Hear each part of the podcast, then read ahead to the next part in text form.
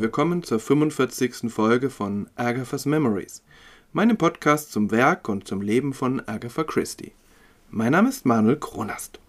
Schön, dass Sie da sind, schön, dass ihr da seid. Mit dieser Folge hat es etwas länger gedauert. Das lag zum einen daran, dass ich im Moment beruflich ein bisschen angespannt bin.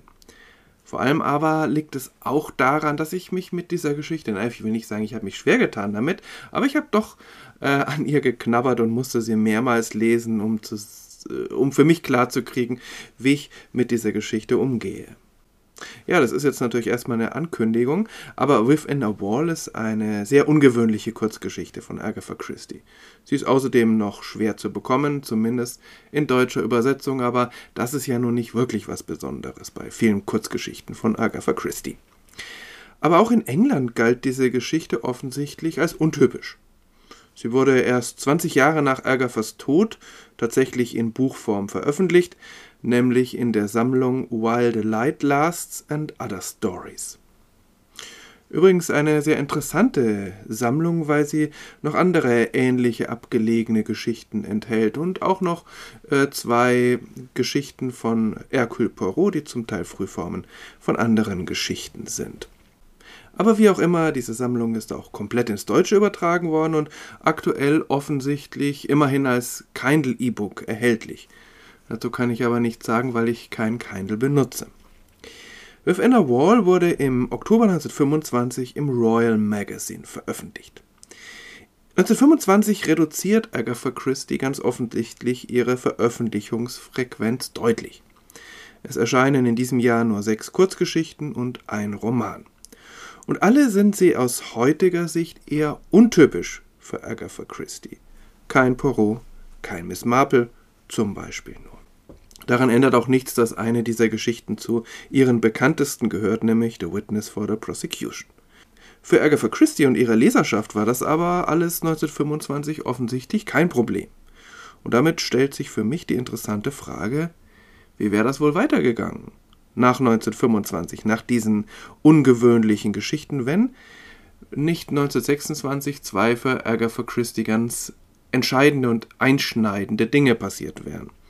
Nämlich, in diesem Jahr veröffentlicht sie mit The Murder of Roger Ackroyd einen klassischen Detektivroman, aber einen, der die klassischen Konventionen des Detektivsromans sprengt. Und sie wird in diesem Jahr schwere familiäre Verluste erleiden, den Tod ihrer Mutter und die Trennung von ihrem Ehemann. Wenn das nicht passiert wäre, vielleicht hätte sich dann auch ihre literarische Laufbahn ganz anders entwickelt. Aber das zeichnet sich alles 1925 noch gar nicht ab und so experimentiert Agatha Christie in dieser Zeit, in diesem Jahr weiterhin. Within a Wall, die Geschichte, um die es heute geht, ist keine Detektivgeschichte, nicht einmal im entfernten Sinn. Es gibt nicht mal ein Verbrechen. Es ist eine Liebesgeschichte, eine Dreiecksgeschichte ohne Happy End. Auf den ersten Blick ein für Agatha Christie typisches Dreieck. Zwei Frauen, ein Mann, eine Frau stirbt. Aber ein Verbrechen ist nicht im Spiel und es ist doch etwas anders und komplexer als sonst. Für ihre Verhältnisse benutzt Agatha Christie ungewöhnlich wenig Dialog und ungewöhnlich viel Beschreibung, vor allem aber inneren Monolog. Es wirkt fast so, als wollte sie sich am Stream of Consciousness versuchen, wie ihn im gleichen Jahr Virginia Woolf in Mrs. Dalloway praktiziert, veröffentlicht im Mai 1925. Und das Ende dieser Geschichte ist zwar nicht wirklich offen, lässt aber Spielraum für interessante Gedankenspiele. Auch das ungewöhnlich, normalerweise ist das Ende bei Agatha Christie ganz klar. Eines dieser Gedankenspiele schlägt Herausgeber Tony Madaver in seinem lesenswerten Nachwort zu dieser Geschichte vor auch wenn ich ihm nach mehrmaligem Lesen der Geschichte nicht ganz folgen kann. Trotz allem ist es natürlich eine Geschichte von Agatha Christie. Das heißt, sie ist sorgfältig konstruiert, sie ist gut geschrieben. Wir finden fast noch mehr als sonst ihre gewohnten, scharfen, ironischen Charakterzeichnungen. So gleich im ersten Abschnitt. It was Mrs. Lampriere who discovered the existence of Jane Hayworth. It would be, of course, Somebody once said that Mrs. Lempriere was easily the most hated woman in London, but that I think is an exaggeration.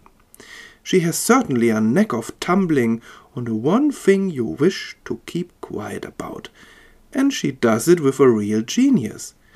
It is always an accident. Es war Mrs. Lempriere, die die Existenz von Jane Hayworth entdeckte. Das musste natürlich so sein. Irgendjemand hat einmal gesagt, dass Mrs. Lempriere mühelos die meistgehasste Frau in London war. Aber das, denke ich, ist eine Übertreibung. Sie hat natürlich ein Talent dafür, über genau die Sache zu stolpern, über die jemand nicht sprechen will, und sie macht das mit wahrem Genie. Es ist immer ein Versehen. Die Atmosphäre der Geschichte ist düster, Melancholie ist dabei, auch eine gewisse Morbidität. Aber solche Geschichten gibt es noch mehr von der frühen Agatha Christie, etwa While the Light Lasts, das habe ich in Folge 20 vorgestellt. Später wird sie diese Art von Literatur auslagern aus ihren Werken als Agatha Christie und mehrere Romane unter dem Namen Mary Westmacott schreiben. Leider laufen die deshalb auch etwas unter dem Radar, sind aber auch zumindest äh, im Englischen ganz gut zu bekommen. Aber es darf nicht vergessen werden, dass das eben die Art von Literatur ist, mit der Agatha Christie eigentlich ihre literarische Karriere begonnen hat, wenn auch nicht veröffentlicht. Es war mehr ein Zufall, dass ihr erstes veröffentlichtes Werk, wenn man mal von ein paar Gedichten absieht, ein Detektivroman ist. Die Erzählstruktur dieser Geschichte ist ungewöhnlich. Die ersten Seiten werden aus der Ich-Perspektive erzählt, dann erzählt der fiktive Ich-Erzähler Georgie den Rest der Geschichte in der dritten Person. Ein interessanter Nebeneffekt. Georgie ist zwar ein männlicher Name, wenn auch damals offensichtlich kein besonders gebräuchlicher, er könnte aber auch ein weiblicher Kosename einer weiblichen Form von George sein. Insofern durchaus eine gewisse Ambivalenz, weil man nicht ganz sicher sein kann, wird diese Geschichte jetzt von einer Frau oder von einem Mann erzählt. Wie auch immer, Georgie gibt zu bedenken, dass diese Version, die sie oder er erzählt, zwar wahrscheinlich nahe an der Wahrheit ist, es aber auch anders gewesen sein könnte. Und er oder sie macht Andeutungen über den Tod der Hauptfiguren, Gerüchte, die sich dann darum ranken und das alles wird später nicht aufgeklärt. Also auch hier eine gewisse Unsicherheit, eine gewisse Ambivalenz und eine gewisse Unabgeschlossenheit, die natürlich zu Denkspielen und Gedankenexperimenten geradezu einlädt. Ich will hier gar nicht groß die Handlung beschreiben, denn sie ist gar nicht so wichtig. Im Wesentlichen rankt sie sich um die Beziehungen zwischen einem Mann und zwei Frauen, eben das Dreieck.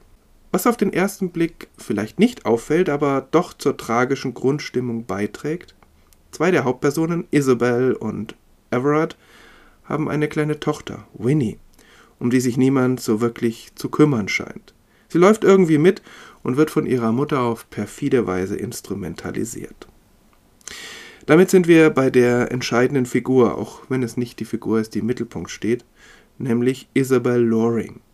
Sie heißt eigentlich Isabel Everard, nach ihrem Mann, aber niemand nennt sie so. Das ist ganz kennzeichnend, denn auch in der Sicht der Gesellschaft sind alle Personen, die irgendwie mit Isabel verbunden sind, nur Anhängsel. Agatha Christie beschreibt ihre Ausgangsposition so. She had everything except money, beauty, position, breeding, brains. Sie hatte alles außer Geld, Schönheit, gesellschaftliche Stellung, Herkunft, Verstand. Für alle verblüffend heiratet sie dann aber nicht den südafrikanischen Millionär, den aufstrebenden Politikstar oder den Erben eines Herzogtums, sondern den völlig unbekannten Maler Alan Everard. Warum sie das tut, wird nicht ausdrücklich gesagt, aber wir können uns natürlich unsere eigenen Gedanken machen. Durch das, was Isabel tut und dadurch, wie Agatha Christie das beschreibt, wird deutlich, Isabel ist so etwas wie eine Dämonin. Man könnte auch fast sagen, eine böse Hexe. In der Gegenüberstellung zur zweiten Frauengestalt, Jane Hayworth, erinnert mich das Ganze fast an ein altes Volksmärchen, Oder an eine moderne Fantasy-Konstellation, ein Duell zwischen positiver und negativer Magie. Denn das, was Isabel da macht, kann durchaus mit Magie bezeichnet werden. Der Spielball ist Alan Everett mit Abstand die schwächste Person in diesem Dreieck, auch wenn sich alles um ihn dreht. Wieder einmal beschreibt Agatha Christie Frauengestalten, die faszinieren oder abstoßen, die lebendig und interessant sind und die sich trotzdem allein dadurch definieren, dass sie zu einem Mann gehören. Isabels einzige Liebe gilt aber dem Geld und dem, was sie damit machen kann. Sie verdient dieses Geld nicht selbst, sondern, wie ich schon angedeutet habe, sie ist darauf angewiesen, dass sie einen Mann hat, der dieses Geld verdient. Und sie manipuliert diesen Mann so, dass er möglichst viel Geld verdient, egal was das mit ihm macht. Hier radikalisiert Agatha Christie ihren Typus von Menschen, es sind oft Frauen, für die Geld alles ist. Isabel greift dabei auf eine zutiefst schäbige Taktik zurück und sie benutzt Geld, das eigentlich ihrer kleinen Tochter Winnie gehört. Man könnte übrigens sagen, dass Winnie die tragischste Person dieser Geschichte ist, denn als einzige hat sie eigentlich keine Wahl. Damit aber sind wir schon bei Alan Everett, dem Vater von Winnie dem Ehemann von Isabel. Ein junger Maler, dessen Karriere sich fast klischeehaft in zwei Hälften teilt. Die Frühphase mit wenigen genialen Werken, die seinen Ruhm in der Kunstwelt begründen. Und eine spätere Phase, in der er handwerklich perfekte Porträts reicher Menschen malt. Und diese Phase ist es, die ihn reich macht und seine Frau natürlich mit ihm. Angedeutet wird, dass er früh stirbt und auch das wird nicht weiter ausgeführt. Everett steht zwischen zwei Frauen, ohne dass er das wirklich weiß. Denn er hat eigentlich nur seine Frau Isabel im Blick. Für sie tut er alles, weil er sie liebt. Ich glaube auch, weil er schwach ist und weil er ein schlechtes Gewissen hat. Denn sie hat ihn gewählt und damit auf viel Geld verzichtet. Seine Abhängigkeit von Isabel ist die große Tragik dieser Geschichte, obwohl man auch sagen könnte, selbst schuld. Auf der anderen Seite steht Jane Hayworth, eine junge, bekannte Everest, sie ist Mitte 20. Außerdem ist sie die Patentante Winnies. Und hier liegt einer ihrer wenigen negativen Charakterzüge, denn auch für sie ist die Beziehung zu Winnie eigentlich nur Mittel zum Zweck. Aber während Isobel Winnie dazu benutzt, um selbst viel Geld zu haben, benutzt Jane sie, wenn man das so ausdrücken darf, um Alan zu helfen. Jane liebt Alan Everett, auch wenn er das nicht weiß, und sie ist eigentlich im Grunde eine zutiefst selbstlose Person, die alles tut, damit Everett der Maler sein kann, der er ist. Dieser Charakterzug der Selbstlosigkeit wird ziemlich gut herausgearbeitet. Ähm, ja, dieses Mal nicht durch Dialoge, sondern eben durch die Beschreibung ihrer Wohnung. Jane ist Everetts Muse, auch wenn der tatsächlich etwas begriffsstutzige Maler auch das nicht merkt. Ihre Existenz ist das Einzige, was ihn retten könnte, das wird klar. Je länger ich mich übrigens mit dieser Geschichte beschäftige, umso unsympathischer wird mir Everett, weil er so sehr willenlos ist. Naja, damit ist er bei Agatha Christie in guter Gesellschaft sehr vieler anderer Männer. Mich würde wirklich mal interessieren, ob Agatha Christie dieses Gesellschaftsbild ganz bewusst gezeichnet hat, vielleicht auch eine als eine etwas subversive Kritik an ihrer Gesellschaft. Eine Gesellschaft, in der es schwache Männer gibt, die trotzdem ganz viel Macht haben. Und starke Frauen, die aber diese schwachen Männer brauchen, weil die Gesellschaft ihnen sonst keine Selbstständigkeit erlaubt. Kein Wunder, dass das Ganze bei Agatha Christie so oft mit Mord und Totschlag endet. Mehr soll es an dieser Stelle gar nicht sein über diese Geschichte. Sie ist eindrucksvoll, rätselhaft, tragisch. Wer sie irgendwie in die Hand bekommen kann und wer sich für untypische Geschichten von Agatha Christie interessiert, unbedingt lesen. Mir hat es Spaß gemacht, auch wenn sie mich, wie gesagt, äh, viel beschäftigt hat. Und ähm, ja, ähm, ich musste mich doch ein bisschen daran abarbeiten. In der nächsten Folge werden wir wieder einmal Mr. Quinn begegnen. Ich würde mich freuen, wenn Sie und ihr wieder dabei wärt. Für heute alles Gute.